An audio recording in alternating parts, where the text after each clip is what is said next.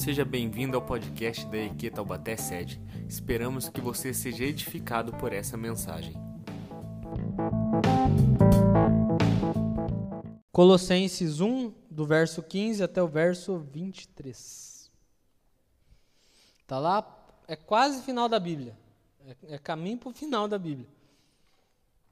Colossenses 1, do 15 ao 23. Amém? Obrigado a uma pessoa que respondeu, mas tudo bem. Amém? Diz o seguinte: Ele é a imagem do Deus invisível, primogênito sobre toda a criação, pois nele foram criadas todas as coisas nos céus e na terra, as visíveis e as invisíveis. Sejam tronos, sejam soberanias, poderes ou autoridades. Todas as coisas foram criadas por ele e para ele. Ele é antes de todas as coisas e nele tudo subsiste. Ele é a cabeça do corpo, que é a igreja. É o princípio e o primogênito dentre os mortos, para quem tudo tem a supremacia. Pois foi do agrado de Deus que nele habitasse toda a plenitude e por meio dele reconciliasse consigo todas as coisas, tantas que estão na terra quanto as que estão no céu, estabelecendo a paz pelo seu sangue derramado na cruz. Verso 21. Antes vocês estavam separados de Deus e na mente de vocês eram inimigos por causa do mau procedimento de vocês. Mas agora ele os reconciliou pelo corpo físico de Cristo, mediante a morte, para apresentá-los diante dele santos, inculpáveis e livres de qualquer acusação. Desde que continuem alicerçados e firmes na fé, sem se afastarem da esperança do Evangelho que vocês ouviram e que tem sido proclamado a todos que estão debaixo do céu. Esse é o Evangelho, do qual eu, Paulo, me tornei ministro. O apóstolo Paulo, quando ele está. Quando ele vai escrever essa carta, quando ele vai escrever essa epístola, ela acontece num momento muito conturbado da vida dele. Porque aqui ele está preso. Aqui a gente vai ter Paulo escrevendo para Colossenses aqui é, é uma cidade de Colosso que era pequena, era uma cidade que até tinha um bom desenvolvimento, era uma cidade que financeiramente, economicamente ela tinha um bom desenvolvimento, mas era uma cidade que ela não tinha muita importância para o Império Romano, que ela não tinha, eles tipo assim, ah, tá lá, entendeu? Tipo, deixa ela lá no cantinho dela. E nesse momento que Paulo escreve para essa igreja, Paulo está preso. Então a, a gente já tem uma certeza que é, é, já é uma situação um pouco diferente do que algumas outras cartas que Paulo escreve devido à circunstância. E, e Paulo escreve, e, e Paulo mesmo estando preso em Roma, estando na sua prisão domiciliar, ele escreve essa carta por causa de uma urgência que tinha que estava começando a nascer no coração dessa igreja que estava começando a nascer. Nesse tempo aqui, a gente está falando, acredito, por volta de 60, 62 depois de Cristo, por volta desse tempo, estava começando a nascer um grande problemão. Nessa época era um probleminha ainda, a gente vai entrar melhor nisso já já. E, e, e, Paulo ele precisa, a caráter de urgência, escrever algum tipo de documento, algum tipo de instrução para essa igreja, para esse povo.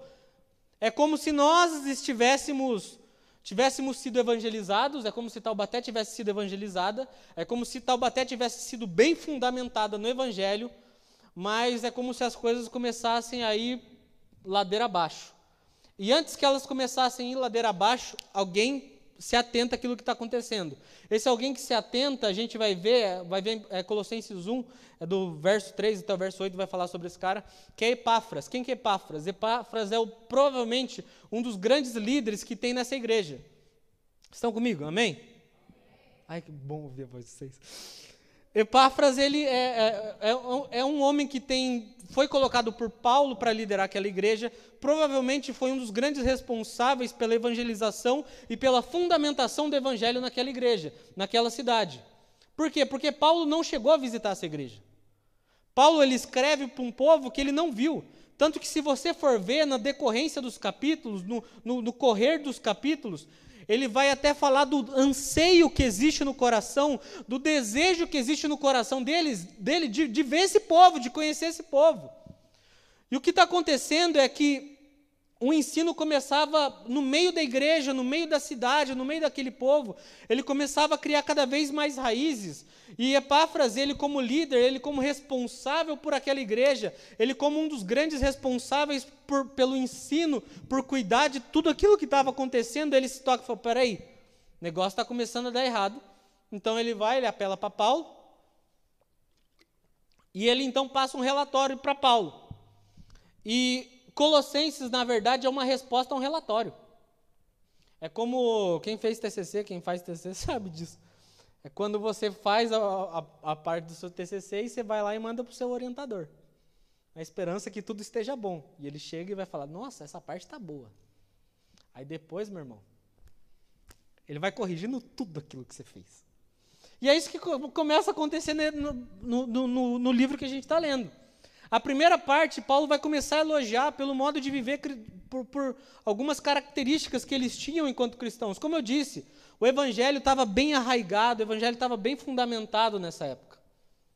Só que começava a surgir do, de algumas vozes, de algumas pessoas influentes que estavam se adentrando dentro da igreja, dentro da cidade, dentro dentro do, dessas regiões, porque isso aqui, é, é eu, eu, acho isso até legal, ela ficava dentro de um vale, essa cidade, né? lembra muito a gente. Então, é como se dentro do vale daqui do nosso Paraíba, maravilhoso, evangelizado pelos melhores, evangelho forte aqui, começasse a entrar algumas vozes, dizendo ser homens de Deus, dizendo ser profetas de Deus, dizendo ser mestres de Deus, e eles começassem a ensinar algumas coisas, e elas começassem aí tão sorrateiramente que elas iam criando raízes e tirando essas pessoas de dentro da igreja. Então Epáfras, ao reconhecer, opa, sinal de alerta que está vindo perigo por aí. Ele manda esse relatório para Paulo. Então, Paulo, como eu disse lá no começo, ele vai falar bem. Uhul, essa parte vocês estão indo bem, vocês estão maravilhoso. Mas, do verso 15 diante, a gente vai ter Paulo começando a corrigir eles. E, e eu, eu acho muito bonito o, o jeito que Paulo vai usar para corrigir eles. O problema que eles estão enfrentando, é, a partir do capítulo 2, vai ser melhor falado sobre isso, é um grande legalismo que está entrando na igreja. É uma, é um, um, um grande, uma grande imoralidade, até sexual, que está entrando na igreja, que está começando a se tornar normal. Óbvio que isso não acontece no nosso tempo, só acontecia lá. Hoje, não vivemos isso, imagina. Mas a, a, a, a grande questão é a respeito de uma filosofia chamada gnosticismo. Porque, entre outras coisas, ela estava revelando que aquela sociedade, aquele povo que vivia, aqueles cristãos que estavam reunidos, que antes tinham o, evangelho bem fundamentado, o evangelho bem pregado, agora estava começando a virar bagunça. Epáfras vai falar o seguinte: aqueles que viviam bem, agora você olha para eles e fala, ué, mas tu não é cristão, não? Como é que você, é, é, é, é, cristão e você está fazendo essas coisas? Como que você professa que você segue Jesus e está vivendo desse jeito? Então o, o discurso com a vida não está batendo, não está casando, tem alguma coisa errada. E o gnosticismo ele vai ensinar, eu separei até cinco pontos aqui bem rápidos para falar sobre ele, sobre cinco princípios que, que ele ensinava. Entre eles, ele, ele vai falar sobre o corpo, que o corpo material, o, o nosso corpo, ele era mau que nós éramos aprisionados por causa disso e que o único jeito de nos livrarmos através nos livrarmos disso era através de um tipo de conhecimento superior, tanto que deve vir a palavra gnosis. E, e, e, ele era concedido então aqueles que se iniciavam nesse processo para tentar alcançar o tipo de perfeição, alcançar a salvação através apenas do conhecimento. O que, que eu estou querendo dizer? Gnosticismo ele estava pregando então naquela época, lá por 60, estava começando, era apenas uma fagulhinha, era apenas aquele foguinho, aquela chaminha que dá antes da floresta pegar fogo. Ele estava começando a surgir dizendo o seguinte: ó oh, meu irmão, é, o, o corpo que você tem, a matéria que você tem, ela é má. E o único jeito de você se livrar dela, o único jeito de você conseguir sair dessa, conseguir ser salvo, é através do conhecimento, é através do estudo, é através da tua intelectualidade. E eles começavam, a, a, dentro desse é, emaranhado de, de ideias, desse emaranhado de filosofias, eles iam colocando coisas bem, bem sorrateiras, que já já vai fazer mais sentido quando a gente entrar no, no texto por si só, que eles produziam e mesclavam uma grande série de enganações. O que, que eles faziam? Eles colocavam sempre algum tipo de poder intermediário entre Deus e os homens. Ou seja, sou homem, eu quero conversar com Deus, eu quero me achegar a Deus, eu quero que Deus escute a minha oração. Para isso, você dá uma oferta ou você presta uma adoração a algum tipo de anjo. Porque esse anjo vai levar a sua adoração a Deus. Eu sei que isso não acontece no nosso tempo. Não existe isso. Isso é apenas um problema da época. De pessoas, de homens quererem colocar outros intermediários no lugar de Cristo. Mas isso, por mais que pareça às vezes até bobo, fala assim: ah, Mateus, isso acontece. Você vai ver o tanto de princípios, o, o tanto de fundamentos cristãos que ele, ele tenta derrubar com essa ideia. Em Colossenses, no capítulo 2, no verso 18, Paulo vai estar falando sobre esses caras que eles pregam uma falsa humildade, eles não são humildes nada, eles estão tudo arrogante, mas estão passando uma bela imagem. E eles pregam também sobre um tipo de adoração a anjos, que nós devemos prestar culto a anjos, que, que esses anjos são os intermediários dessas nossas orações, desses nossos pedidos a Deus. Eles também não acreditavam no Jesus divino. Eles não acreditavam em Jesus como Deus, Jesus como uma pessoa da Trindade, eles não acreditavam nisso. Acredita não acreditavam no poder da ressurreição de Cristo, porque para eles, e aí para mim é, é, é, é a grande chave, o grande problema. Para eles, Cristo era um intermediário entre Deus e os homens, inferior a anjos, inferior a homens, inferior a tantas outras coisas. Deus era apenas mais um homem, Deus, je, perdão, Jesus era apenas mais um, um cara qualquer. Alguém que veio, mas que se você prestar um culto a anjo, talvez você tenha uma solução mais rápida. Se você fizer tal coisa, talvez você tenha uma solução mais rápida. E Paulo, quando ele vai falar, esse é o evangelho do qual eu me tornei ministro, ele vai estar fazendo essa comparação, principalmente desse verso 15 até o, até o final, até que a gente chegar aqui sobre o, o tipo de domínio que reside sobre as nossas vidas. Porque ele vai dizer o seguinte: antes, falando para aquela igreja, falando para a gente, falando para todos nós que estamos aqui ouvindo isso, antes vocês eram dominados pelas trevas. Agora vocês não são mais dominados por elas. Agora vocês estão debaixo da, da soberania, debaixo do controle de Deus. E o que, que isso quer dizer? Quando você está debaixo do domínio das trevas, existe um jeito, existe um modo de viver. 1 João, capítulo 3, ele vai deixar isso muito claro sobre os, os cristãos e os, os anticristos. Quase travei aqui. Que qual que é a grande diferença deles? Que pela forma de viver, pelo jeito de viver, você conhece o tipo de Deus que eles professam, você conhece qual é o Deus verdadeiro da vida deles. E Paulo está falando que ele se torna ministro de um evangelho que não é apenas teoria, que não é apenas conhecimento, que não é apenas intelectualidade, mas ele se torna ministro de um evangelho que é mudança de vida, um tipo de evangelho que é poder manifesto de Deus, um tipo de evangelho que ele é prático. Um tipo de evangelho que ele é vivido, é vida na vida, é ligação, é relacionamento. Não só o puro e o pleno conhecimento de quem Deus é, não só nisso. Não, não só bela teoria, mas prática, mudança, transformação de vida.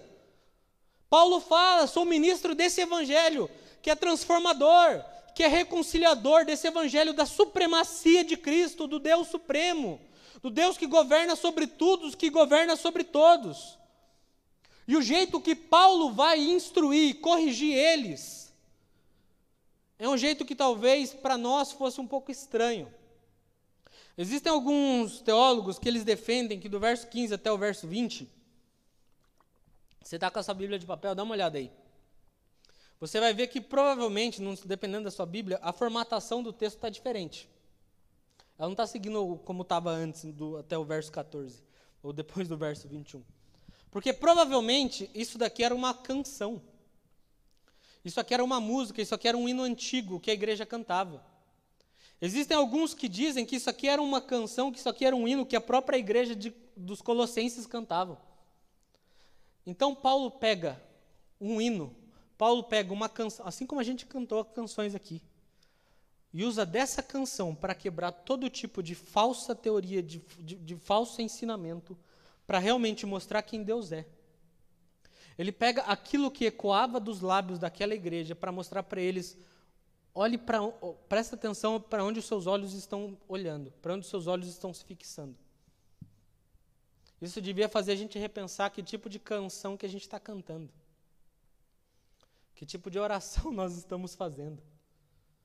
Porque a canção que sai dos nossos lábios, a, a, a oração que sai do, do, de nós, que, que nós erguemos a Deus, ela é nada mais, nada menos que uma expressão do Deus que nós acreditamos. Tanto que você vai ver que essa canção, esse hino, ele vai ser um hino de, é, a gente podia dizer, de, de ódio a Deus, sabe, de, de honra, de, de, de glória a Deus, de louvor a Deus. Isso eu realmente acredito que devia revelar muito sobre os tipos de música que, que, que mais esquentam, que mais aquecem o nosso coração. Porque isso vai servir para nos instruir. Porque isso vai servir para nos ensinar. Eu fico pensando, imagina se Paulo chega aqui no Vale do Paraíba. Vou lá em Taubaté. Fala, nossa, a sede está bem, vamos nas outras lá. Você acha que eu vou queimar minha igreja na frente de todo mundo? Não. Tem umas outras igrejas lá que tem pecador. A sede tem pecador também, mas tem um pouquinho menos. Vamos nessas outras igrejas vamos corrigir. Como a gente vai corrigir? Das músicas que vocês cantam. Porque através do que vocês cantam, eu quero ensinar vocês sobre o Deus que vocês estão servindo. Me mostra o tipo de oração que vocês estão fazendo. Porque através do tipo de oração que vocês estão fazendo, eu vou saber o tipo de Deus que vocês acreditam, o tipo de Deus que vocês servem. E Paulo começa, ele é fazendo essa afirmação que vai se repetir até o final. Ele é. Do mesmo jeito que é expressado no Antigo Testamento, quando Deus vai se apresentar aos homens. Mas Deus, quando me perguntarem quem, quem o Senhor é, o que, que eu digo? Diga a eles que eu sou o que sou. Como eu estava compartilhando com meus amigos, se, se, se eu fosse escrever a Bíblia, por isso que Deus é muito sábio né, em ter escolhido esses homens, eu ia colocar muito poucas ideias. Eu sou que sou e poucas ideias. Não tem que conversar, irmão. É isso aí, ponto final. Não tem discussão. Quem que você... Jesus, quem que... Ele é. Ponto. Revelando toda a, a, a, a, supremacia de quem, toda a beleza, toda a graça que existe em Jesus. E aí Paulo vai começar a fazer uma defesa de quem Jesus é, para combater todo tipo de ensinamento e de argumento que estava sendo levantado naquele momento. E talvez você pense, mas Mateus, o que, que isso tem a ver com a gente hoje? O que, que isso tem a ver com esse nosso ano de 2020 que só está só tá atribulado?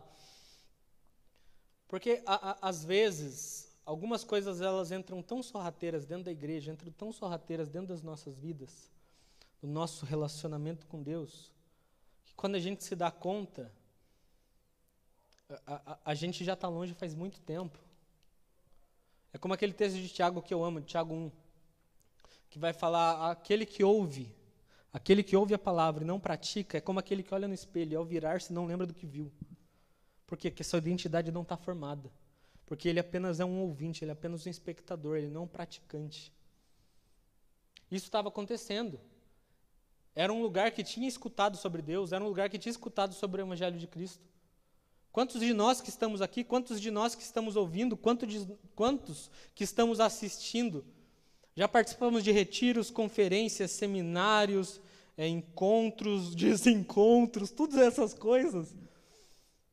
Quanta bagagem, quanto conhecimento já adquirimos. E às vezes você olha para a vida do indivíduo, ela continua a mesma coisa. Por quê? Porque não é um praticante.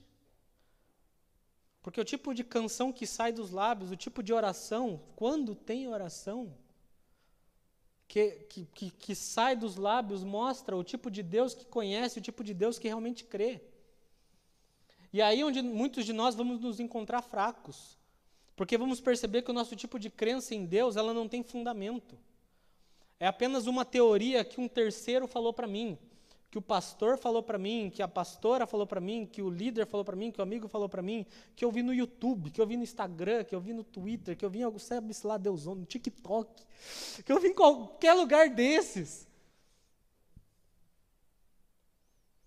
E, e, e Paulo vai justamente do tipo, no tipo de ensinamento que eles tinham tido. Eu lembro que uma vez eu peguei alguns crachás de, de acampamento, que eu guardo todos, que eu tinha participado, eu comecei a olhar, falei, nossa gente, olha quanta coisa Deus já, já usou para ministrar o nosso coração, e alguma delas eu olho e falo assim, a gente não cresceu. A culpa foi de Deus? Não. A culpa foi que cantamos, que oramos, até choramos, mas continuamos do mesmo jeito. E é aí onde mora o problema. Porque, por exemplo, o que está acontecendo aqui é que os gnósticos e outros falsos mestres da época, eles tentavam de qualquer jeito diminuir a importância de quem Jesus era. Eles tentavam de qualquer jeito pegar a imagem de Jesus e reduzir ela a quase nada, a ponto de falar que ele era menor que anjos, a ponto de falar ele é pequeno, ele pode ser comparado a homens. Então eles tentavam de qualquer jeito, através de belos argumentos, porque lembra, ele, eles construíram uma ideia, construíram todo um tipo de, de, de sistema que ele era baseado no, no intelecto. Não, só, só os inteligentes com nós. Você quer devagar? Dançou, irmão. É só inteligente. O quê? Eu sou inteligente. Eu dou meus pulos, eu consigo. Então, só que a gente vai ensinar um negócio para você, que Jesus não é bem esse Jesus que você acredita. Isso é um grande problema essa diminuição da imagem de quem Cristo realmente é. Por isso que Paulo vai começar falando que ele é a imagem do Deus invisível. Como Cristo pode ser a imagem de Deus? Aqui ele está fazendo uma referência clara a Gênesis na criação, que nós somos imagem e semelhança de Deus. Mas Cristo não veio do barro. Cristo não veio da terra. Cristo já era, Cristo já existia antes de todas as coisas. O que, que Paulo está querendo dizer? Aquilo que João vai estar dizendo do 14, eu vou ler do 6 até o 9, não precisa abrir, pode continuar em Colossenses. Respondeu Jesus: Eu sou o caminho, a verdade e a vida, e ninguém vem ao Pai a não ser por mim. Se vocês realmente me conhecem, conheceriam também o meu Pai. Já agora vocês o conhecem e têm visto. Disse Filipe: Senhor, mostra-nos o Pai e isso basta. Jesus respondeu: Você não me conhece, Felipe, mesmo depois de, de eu ter estado com vocês durante tanto tempo. Quem me vê, Jesus dizendo: Quem me vê, vê o Pai. Como você pode dizer, mostra-nos o Pai? Quando você tenta diminuir a imagem de quem Cristo é, você corta esse acesso a Deus. Quer conhecer a Deus? Quer saber quem Deus realmente é? Conheça Jesus. Abra a palavra, mergulhe na palavra para saber tudo o que tem para falar sobre Jesus. Esse é um dos grandes problemas dessa divisão que eu não sei quem foi infeliz que inventou. Desculpa se por essa palavra infeliz, mas essa é a verdade. Quem foi infeliz que inventou a primeira pessoa da Trindade, a segunda pessoa da Trindade, a terceira pessoa da Trindade? Não existe isso. Trindade é uma só. É uma só. São três que vivem em harmonia Três que, que, que, que se relacionam com graça, com favor, com beleza. Não existe isso de diminuir, ai, não está dando certo minha oração para Deus, vou orar para Jesus. Não está dando certo minha oração para Jesus, vou orar para o Espírito Santo. Não existe isso, gente. Talvez a gente pense que isso daqui está muito longe de nós. Mas para e pensa, talvez, sobre a sua vida, sobre como você chegou até a igreja, como você chegou até o evangelho. O que te trouxe aqui? Será que você já não foi essa pessoa que buscava outros tipos de intermediário a Deus, senão Cristo? O gnosticismo daquela época é a mesma voz que impera sobre esse tempo hoje, dizendo: você não precisa encontrar Jesus, você não precisa ser encontrado por Cristo, você não precisa conhecer a Jesus. Porque isso daqui, eh, ao você eliminar, ao você deixar Jesus menor, existem algumas outras coisas que vêm no pacote. Talvez por tão silenciosas nós não prestamos atenção nisso. Mas se eu quero conhecer a Deus, se eu quero saber quem o Pai é, eu tenho que conhecer quem Cristo é. Como eu conheço quem Cristo é? Eu leio a sua palavra. Se Cristo então é menor, se Cristo então é inferior a Deus, por que, que eu vou ler a Bíblia? Estão comigo? Amém? Esse tipo de discurso, por mais sorrateiro que ele, mais pequeno que ele pareça, ele é extremamente danoso. Porque se nós realmente queremos aprender tudo sobre o Deus Pai, tudo sobre quem o Pai é, nós precisamos mergulhar em tudo que a Bíblia fala sobre quem Jesus é. A gente não pode aceitar viver um tipo de vida que só quando o calo aperta você chama Jesus, chama Deus, Espírito Santo, ou sabe-se lá quem que você chama. Nós precisamos entender aquilo que Jesus responde a esses homens em João 14. Que o caminho, que a verdade, que a vida se encontram nele. Ao você tirar isso, você tira a verdade das pessoas. Por isso que os gnósticos pregavam mentira. Por isso que eles estavam fazendo o coração de pessoas viverem em mentiras. Porque eles tiraram do centro a verdade suprema. Ao tirar do centro, ao tirar da, da centralidade da igreja, da centralidade da nossa vida, a verdade suprema que é Cristo, se tira de nós também a vida. Por isso, muitos, talvez entre nós, talvez na igreja de Colosso, viviam rastejando, viviam um tipo de cristianismo totalmente miserável, um cristianismo sem vida, um cristianismo que não era verdadeiro. Por isso que Epáfras diz para Paulo: Paulo, não tem sentido o tipo de evangelho que eles estão vivendo. Todos conheceram, todos ouviram do evangelho, todos ouviram da mesma coisa. Mas o tipo de vida que eles vivem não tem lógica, não bate com aquilo que foi pregado, com aquilo que foi ensinado. Porque deles foi retirada a verdade.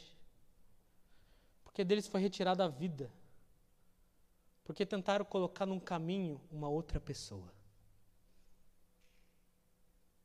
Isso que nós devemos nos atentar sobre esse nosso caminho até Deus. Quem que tem feito essa ligação nossa até Deus?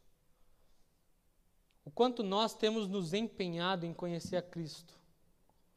O quanto nós temos nos empenhado em conhecer quem Jesus é. O quanto nós temos mergulhado na verdade de dizer: Jesus, mostra-nos o Pai, eu quero conhecer o Deus Pai. E Ele apenas responder para nós: me conheça. Quanto nós temos negligenciado algumas coisas da nossa vida cristã?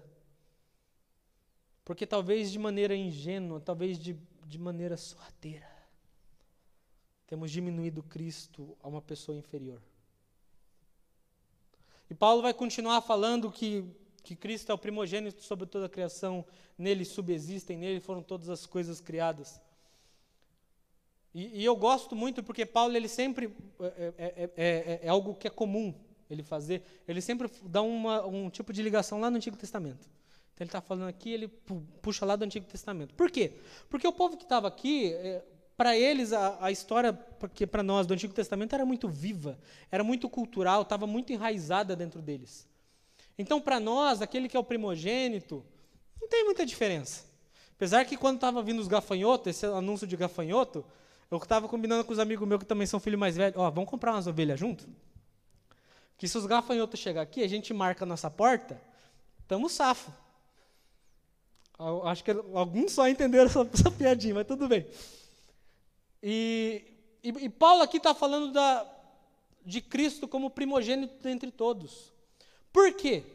Porque no Antigo Testamento, você vai ver lá em Gênesis 25 ou 27, quando vai falar da bênção da primogenitura, vai falar que sobre o primogênito resistir, é, é, repousava uma bênção maior. Sobre o primogênito, naquela época, repousava um favor maior. Sobre o primogênito, na, na, naquela época, repousava, repousava um valor maior. Então, tudo aquilo que esses homens, os gnósticos, ou tantos outros falsos mestres vêm ensinar sobre essa diminuição do valor de Cristo, Paulo vai justamente na margem contrária, através de algo que era comum na igreja deles, de cantar, de orarem, de terem juntos, dizendo: Cristo, Jesus é a imagem do Deus invisível, Jesus é aquele para qual nós olhamos e vemos o Pai. Jesus é Deus. Mas Jesus também é o primogênito sobre todos. Não significando que ele nasceu antes que todos, mas significando que antes de todos nascerem ele já existia. Antes de todas as coisas serem criadas, ele já existia. Porque Ele é Deus. Porque Cristo é Deus. Paulo usa dessa canção, Paulo usa desse recurso para falar de algo que isso tem, eu, eu, tenho visto e acompanhado que tem acontecido, infelizmente, nos nossos tempos. Tem uns, uns, uns abençoados, não são, né? Que, que, que eles levantaram de novo o discurso de que não existe trindade. Acho que não existe essa ideia do Deus triuno. Eu cheguei a, a ver alguns, é, enfim, recebi, alguns me mandaram, questionando alguns livros da Bíblia. Por que, que isso acontece? Porque quando você pega a imagem de Jesus e você diminui, dizendo, ah, talvez não seja tão isso, talvez o Espírito Santo não seja tudo isso, talvez não, não seja tudo isso. Nessa dúvida, nessa diminuição, tem um pacote muito grande junto. Nesse pacote você tem a, a, a, dúvida da palavra, você tem a dúvida da sua própria ação, a dúvida do porquê que você crê em alguma coisa. Em João 1, do, do, capítulo, do, perdão, do capítulo 1, do verso 1 até o verso 3, diz, no princípio era aquele, era aquele que é a palavra, ele estava com Deus, ele era Deus, estava com Deus no princípio. Todas as coisas foram feitas por intermédio dele, sem ele nada do que existe teria sido feito. Então, enquanto uns tentam diminuir Jesus, dizendo que ele é um Deus menor, dizendo que existem anjos que são maiores que eles, dizendo que existem outras figuras que são maiores que eles, maior que ele, dizendo que existem homens que são maior do que ele, a palavra de Deus vai estar dizendo que o Cristo que nós cremos, que o Cristo que a palavra de Deus nos apresenta, é aquele que desde antes da fundação do mundo já existia, é aquele que desde antes do princípio de todas as coisas já governava, é aquele que desde antes de tudo, do, do nosso primeiro fôlego, do nosso primeiro respirar, ele já controlava todas as coisas. Assim como foi cantado, nós temos ministrado, na verdade, nós temos é, é, é, presenciado e, e vivido um, um, tempo de caos na nossa sociedade. O que nos dá esperança, o que nos dá segurança é essa nossa firmeza de fé em quem Cristo é. Então, cuidado. Cuidado, porque o único, o único, o único mediador entre Deus e os homens é Cristo. Fora disso, são pensamentos gnósticos. Fora disso, são pensamentos idólatras. Cristo é a palavra. Cristo é, antes de todas as coisas, Cristo é luz. Cristo é a vida, Cristo é o caminho, Cristo é a verdade. Cristo é a paz. Cristo é a segurança, a fortaleza, o refúgio. É isso que a gente precisa ter atenção. O que, que nós temos crido, o, o que, que nós temos concebido sobre quem Deus é? Sobre quem Cristo é. Quem é Jesus para você? Se eu te desse um papel e, pedisse para você escrever quem que Jesus é para você, o que, que você escreveria? Que tipo de Jesus você desenharia para mim? Nós podemos cantar, nós podemos orar sobre o Cristo que nós conhecemos, sobre o Cristo que nós nos relacionamos. Seguindo o texto, lá para o verso 18, vai falar que ele é o cabeça do corpo, que é a igreja, o princípio, é o princípio primogênito dentre os mortos, para quem tudo tem a supremacia. Eu já vou, é, acho que vou até o final já. Pois foi da graça de Deus que nele habitasse toda a plenitude, e por meio dele reconciliasse consigo todas as coisas, as que estão na terra contra as que estão no céu, estabelecendo a paz pelo seu sangue derramado na cruz Paulo dizendo para mim, Paulo dizendo para você, Paulo dizendo para todos nós, que o motivo de se fazer igreja, o motivo de você ter saído da sua casa, o motivo de você estar tá parando, me escutando, me assistindo nesse momento, é que Cristo é o centro de todas as coisas. Que a pessoa mais importante nesse lugar é Jesus Cristo. Que a centralidade da igreja, a vida da igreja só existe, só reside em Cristo ao falar que Cristo é, é, é, o cabeça do corpo. E aqui é diferente, porque se você for ver em Romanos, por exemplo, Paulo vai tratar disso de um jeito um pouquinho diferente. Paulo vai falar, ele vai de certa forma, desmembrar isso um pouquinho mais, dizendo que eu sou membro, somos membros do corpo. Ele vai falar de uma, dessa função de comunhão aqui, ele vai estar falando de uma vez só por todas. Cristo é o cabeça, e em Cristo todos nós estamos ligados. Em Cristo todos nós estamos unidos. Dizendo que não só a, a, a igreja, como estamos aqui reunidos, seja presencial, seja virtualmente, mas a, a, centralidade de toda a nossa vida, a vitalidade, o ser, a, o, o, fazer igreja, o fazer culto, o ser cristão, o fazer canções, o cantar canções, fazer pregações, tudo isso existe apenas por uma coisa: para que Cristo seja exaltado como centro de todas essas coisas.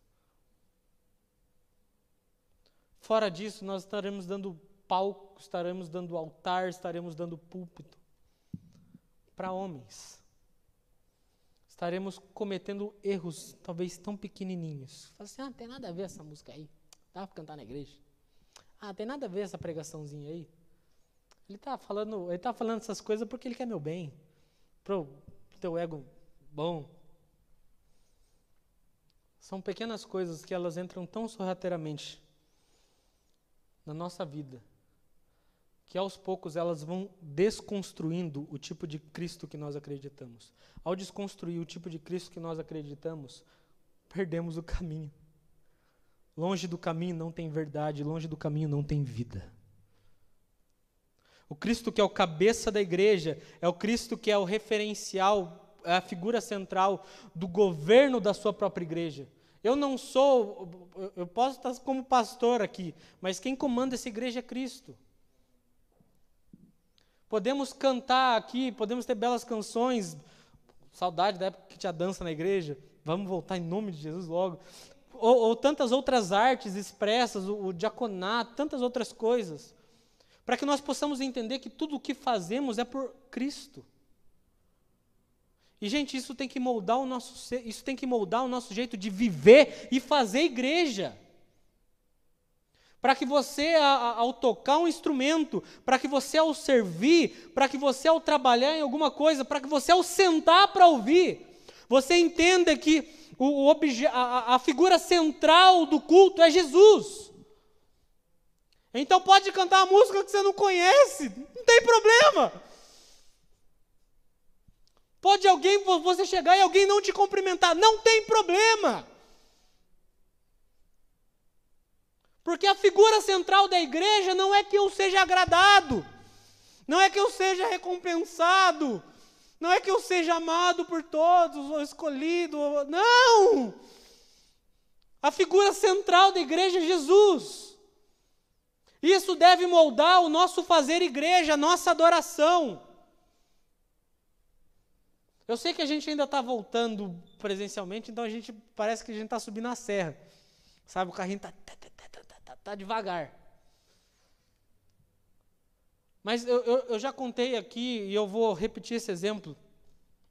Nós íamos, eu, eu na época eu estava fazendo teatro pela Jocum, e nós, antes de nós irmos para as ações missionárias, a gente fez um último ensaio. Eram três equipes grandes, então a gente ensaiava num ginásio. E eu lembro que a minha equipe era, foi a, prim, a minha equipe foi a, a segunda que ia fazer. Então você parou ali. Meu irmão, quando você sabe fazer um negócio, vamos ser sinceros, chega uma hora que você dá uma confortável. Fala, ah, é ensaio. Treino é treino, jogo é jogo. Eu sei fazer o negócio. Então eu vou, beleza, já ensaio, eu faço meu papel lá, não sei o que, não sei o que lá. E naquele dia, eu já contei isso aqui, eu acredito que muitos devem lembrar. Naquele dia, a, a, a nossa professora ela colocou uma cadeira no centro, no, no, é, de certa forma, no centro da, da quadra, e ela só falou o seguinte: imagine que Jesus estivesse sentado ali. Como que você faria esse teatro? Meu irmão, eu lembro que eu virei para o lado e falei assim: nossa, deixa eu passar. Deixa eu passar, porque naquela hora, aquele que estava folgadão, ah, é mais um culto. Tá tranquilo. Ah, vou lá, o Michael vai cantar, a Juline vai lá cantar também, depois passa, acabou, vou lá, dá tempo de assistir fantástico ainda. Tranquilo, é mais uma reuniãozinha, Vou lá, eu sirvo na igreja, vou lá, fico sentado. Se alguém fala comigo bem, se ninguém fala, também. Quando colocou aquela cadeira e falou essa palavrinha mágica, e se Jesus estivesse aqui? E se fosse ele realmente sentado, como que você apresentaria? Meu irmão, aquele ensaio foi dirigido por lágrimas e por temor, dizendo: cara, eu tenho que dar o máximo, porque e se realmente Jesus for a figura central das nossas vidas, como que a gente vai reagir em adoração? Como que a gente vai reagir em louvor? Como que a gente vai reagir em serviço na igreja? Como que a gente vai fazer as coisas? Como que a gente vai ser igreja de maneira desleixada? Ou entendendo que a figura central é Cristo, que Cristo seja revelado através até do meu serviço, através até daquilo que eu faço, através das canções que eu canto, através da palavra que eu prego. O problema é que quando a gente reduz a pessoa de Cristo, a gente reduz a nossa esperança.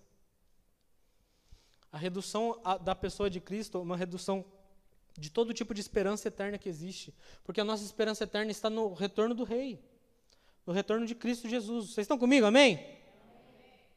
Está melhorando. Próximo domingo vai estar tá top. Mas, mas a, a, a esperança que temos, ela existe por causa de Cristo. Que se Cristo não existisse, não tinha sentido a gente orar. Tinha, com todo respeito, se Cristo não existisse, ou ele fosse essa figura menor, não tinha que você estar aqui, não. Porque eu acredito que muitos de nós estamos aqui para celebrar Cristo e nessa esperança do seu retorno. Se ele fosse uma figura qualquer, não ia ter sentido a gente ficar aqui, não. Ao reduzir Cristo, nós reduzimos a nossa própria esperança. Nós reduzimos o nosso próprio valor de oração. Lembra que eu falei que eh, são coisas sorrateiras, mas que o pacote delas é muito grande? Paulo vai falar da supremacia de Cristo, do Cristo que é o primogênito entre a criação, ou seja, do Cristo que já era, do Cristo que já existia. Vai falar do Cristo como cabeça da igreja, do Cristo que é. E vai falar como Cristo como primogênito dentre os mortos, aquele que há de vir. É Paulo anunciando que, independente do tempo, independente das circunstâncias, seja com corona ou sem coronavírus, Cristo continua com controle de todas as coisas. Se o nosso coração se encontra muito preocupado, muito abalado, se falta-nos esperança, devemos olhar para o tipo de Cristo que nós acreditamos, para o tipo de Cristo que nós conhecemos. Assim como nós pregamos no, na, na virada do ano sobre o caminho de Emaús. Eles falavam sobre Jesus. Ah, mas Jesus isso, até Jesus ali do lado. Jesus ali estava aqui. E eles falando sobre ele aqui. Oh, oh, sabe esse cara que vocês estão falando? Sou eu. Essa pessoa sou eu. Então a vida deles é transformada, porque isso pode acontecer conosco cantar, falar, pregar, postar frase bonita no, na rede social e, na verdade, não ter nenhum tipo de vida. Epáfras fala isso a Paulo. Não existe mais vida na vida deles. A vida deles é apenas uma sobrevivência, não é vivida. Eles não existem mais. Porque ao Cristo ser retirado, se tira a nossa existência, a razão de viver, a, a, razão da nossa esperança. A esperança daquele que era, antes mesmo de nós nascermos, aquele que já tinha planejado as nossas vidas, já estava cuidando de nós. Aquele que é, que mesmo com todas as dificuldades, continua no controle de todas as coisas. E aquele que é, que é a esperança do seu retorno. Se você ser igreja, se você ir à igreja, não tem mais sentido para você, se, se, se não existe mais essa esperança, o meu questionamento para você é, é, é quem que é Jesus? Quem é esse Jesus que você crê? Porque esse Jesus que você crê vai moldar a sua esperança. Porque a esperança, essa esperança escatológica, essa esperança do retorno, quem é Jesus para você, porque isso vai moldar a, a, tua oração. Se você crê ou não. Já diria o, o bom, o bom e consagrado pastor Benê. Eu oro porque eu acredito na minha oração. Eu leio a Bíblia porque eu acredito na Bíblia. Então, se eu não oro se eu não leio a Bíblia, é porque talvez coisas sorrateiras foram entrando no seu coração. Quando você percebeu, você está longe, mesmo estando aqui dentro. Você está longe, mesmo nos assistindo, nos ouvindo ou estando aqui. Paulo nos chama de volta, dizendo: olha para Cristo. Porque da igreja ele é a figura central. Da história, ele é a figura central. Das nossas vidas, ele é a pessoa principal. Olhem para ele, toda a esperança voltará aos corações. Olhem para ele, todo tipo de caos será deixado de lado. Mesmo nas situações difíceis, nas maiores dificuldades, vocês saberão que por estarem crendo neles existe esperança, existe conforto. O gnosticismo vem esses projetos idólatras vêm para tirar a esperança do nosso coração, para tirar a eternidade do nosso coração, para tirar a, a, a, nossa vida, para que apenas ficamos sobrevivendo, não mais vivendo. Às vezes dá um medo de um Epáfora chegar aqui na igreja para fazer um relatório para Paulo e falar: Eita, a coisa está feia lá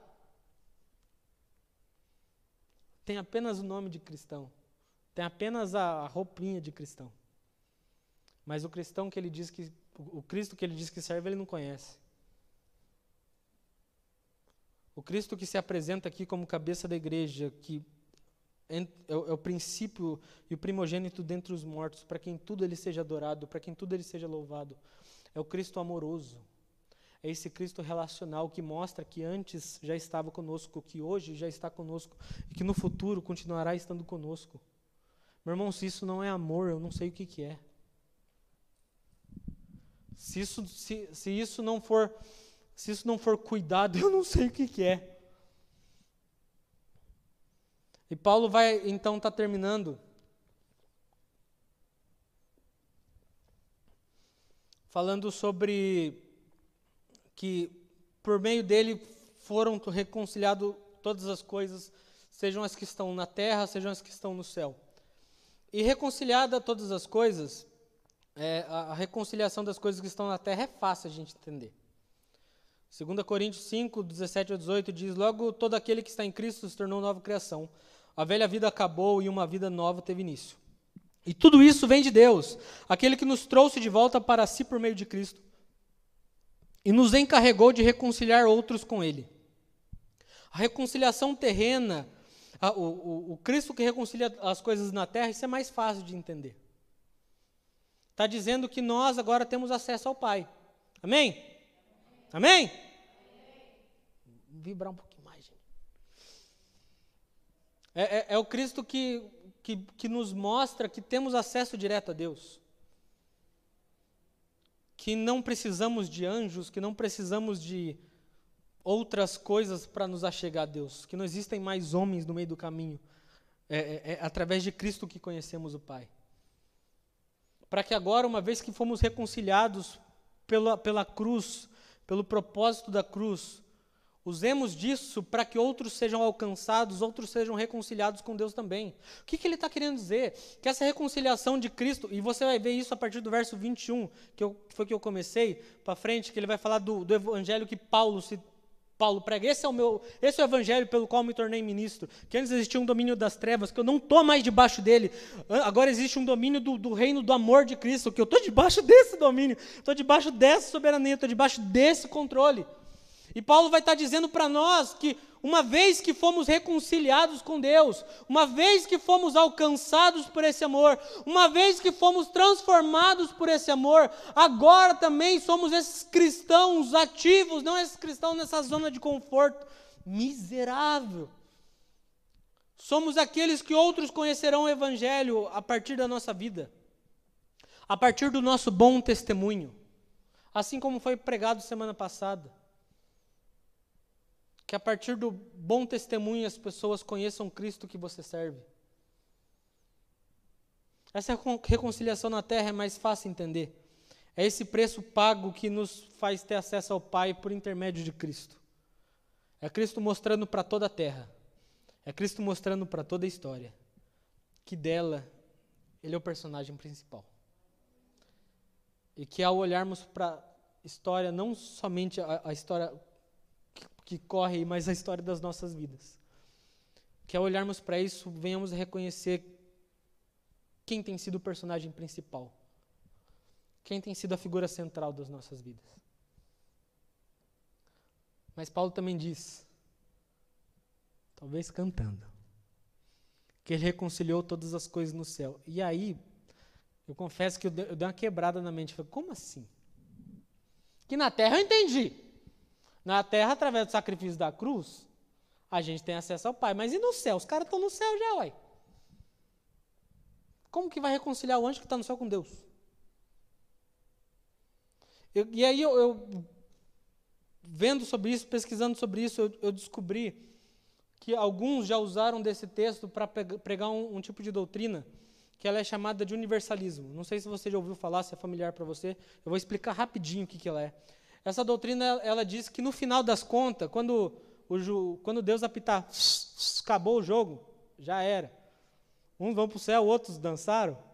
Quando chegar esse momento, essa, essa doutrina diz o seguinte, que todo mundo vai para o céu. Independente do pecado que você fez, independente dos erros que você fez, você é tão amado por Deus que você vai para o céu de qualquer jeito. Óbvio que isso não é pregado hoje. Que a gente não ouve outras pessoas pregando isso. Imagina. É só um problema desses caras, que haja problema para eles. Mas quando Paulo está falando dessa reconciliação que foi feita no céu, ele não está dizendo que tipo todo mundo vai para o céu. Ele está ele tá colocando os anjos no lugar deles. Lembra que eu falei, bati até nessa tecla aqui para os gnósticos, os anjos tinham um papel de intermediário até maior do que Deus? Lembra disso? Amém? Obrigado, Daiane. Paulo mostra que não somente homens estão prostrados à cruz, mas anjos também se prostram diante de Cristo. Que quando ele reconcilia as coisas nos céus e na terra, mostra que sobre homens e sobre anjos, Cristo é o maior. Vai mostrar aquela figura bela de, de, de Apocalipse dos anciãos prostrados dizendo que a obra da cruz faz com que homens, anjos, todos estejam prostrados diante de Cristo. Que se uns diziam que Jesus era inferior a anjos, Jesus era inferior a homens, Jesus era inferior a outras figuras. Paulo diz: Cristo governa sobre todos. Cristo governa sobre tudo. E nesse governo reside a nossa esperança. Na obra da cruz, se encontra a esperança das nossas vidas. Desse Cristo que era, que é e que há de vir. Desse Cristo que se manifesta em amor, através da sua igreja. E desse Cristo que se manifesta como reconciliação.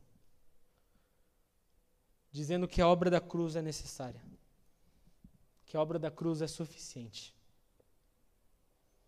que não existe nenhum outro tipo de intermediário que possa ser maior do que isso. Esse é o Evangelho que Paulo fala. Que nós antes estávamos separados. Que nós antes. Michael, pode subir já. Que nós antes éramos inimigos de Deus. Mas que agora, pela cruz, agora pelo sacrifício de Jesus, agora por essa obra maravilhosa, nós temos acesso a Ele de novo. Agora nós somos reconciliados para passar tempo com Cristo. Esse é o grande propósito das nossas vidas. Como eu falei semana passada, eu repito: o grande propósito da sua casa, da sua família, da sua vida, não pode ser posses não pode ser bênçãos, não pode ser coisas terrenas. O grande propósito da sua vida tem que ser conhecer Jesus. Conhecer o poder da ressurreição que existe em Jesus. Conhecer esse poder da reconciliação que existe em Jesus. Conhecer esse amor que ultrapassa qualquer tipo de barreira, qualquer tipo de tempo para nos encontrar. Esse Deus que mesmo que alguns queiram diminuir ele, que alguns queiram fazer ele ser reduzido.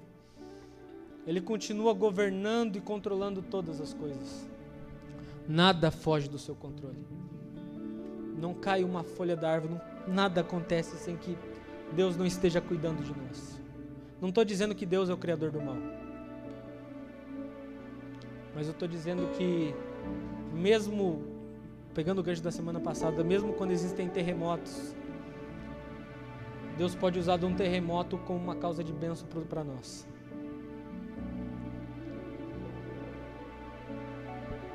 Que, que Jesus que você acredita? Quem é esse Jesus que você professa? Talvez você tenha muito tempo de igreja, talvez você tenha muito tempo de casa e, e as coisas se tornaram totalmente automáticas. As coisas se tornaram, sabe? Ah, é mais um culto, é mais a mensagem, é mais um. A obra de Cristo que Paulo canta, que Paulo apresenta, ela, ela, ela é tão suficiente que ela vai mostrar que em todos os momentos da nossa história Ele esteve conosco. Que em todos os momentos da nossa vida Ele ali esteve. Podem homens tentar diminuí-lo, podem homens tentar matá-lo, podem homens tentar abafá-lo. Cristo continua dizendo: sobre tudo e sobre todos eu sou rei, sobre tudo e sobre todos eu governo.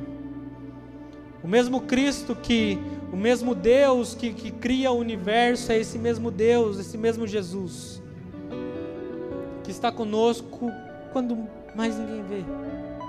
Mas a pergunta que eu faço para você hoje, nesse Cristo que Paulo apresenta, que Ele é, antes de todas as coisas, Ele é. Para aqueles que dizem que Ele não existe, Ele, ele, ele é a imagem do Deus invisível que ele não ressuscitou, que ele não é Deus, ele é o primogênito entre todas as coisas.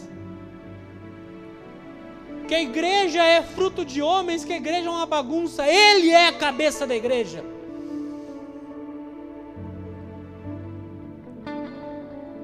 Que Cristo é esse que você professa? Que Cristo é esse que você acredita? Queria te convidar a se colocar em pé nesse momento.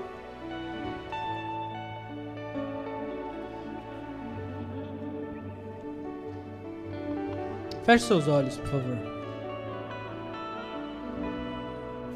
Talvez o que nós venhamos a precisar é aquilo que Paulo vai falar no verso 21, 22. Sobre essa transformação, a mente deles que foi transformada, para que eles possam ser cada vez mais aperfeiçoados em Cristo. O que nós precisamos para enxergar Cristo como Ele realmente é? que a nossa mente seja transformada e que possamos enxergar como esse Deus, a imagem, como a imagem desse Deus invisível, como primogênito sobre todas as coisas, sobre toda a criação, aquele que nele resiste glória, que nele, que nele, que nele reside honra, que nele reside louvor. Olha para dentro de si nesse momento. Olha para dentro do seu coração nesse momento. E tenta questionar se você não está vivendo mais uma vez no automático. Se talvez o teu estilo de vida não faria parte desse grito de Epáfras a Paulo. Paulo, eles são cristãos, mas não vivem como tal. Paulo, eles são cristãos, mas não conhecem a Cristo. Que Cristo é esse que você conhece? Vamos orar.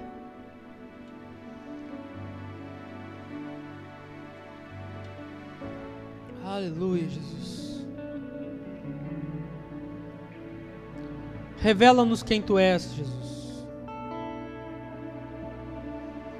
Assim como o Senhor se revelou a essa igreja, assim como o Senhor se revelou a esses homens, revela-nos quem tu és.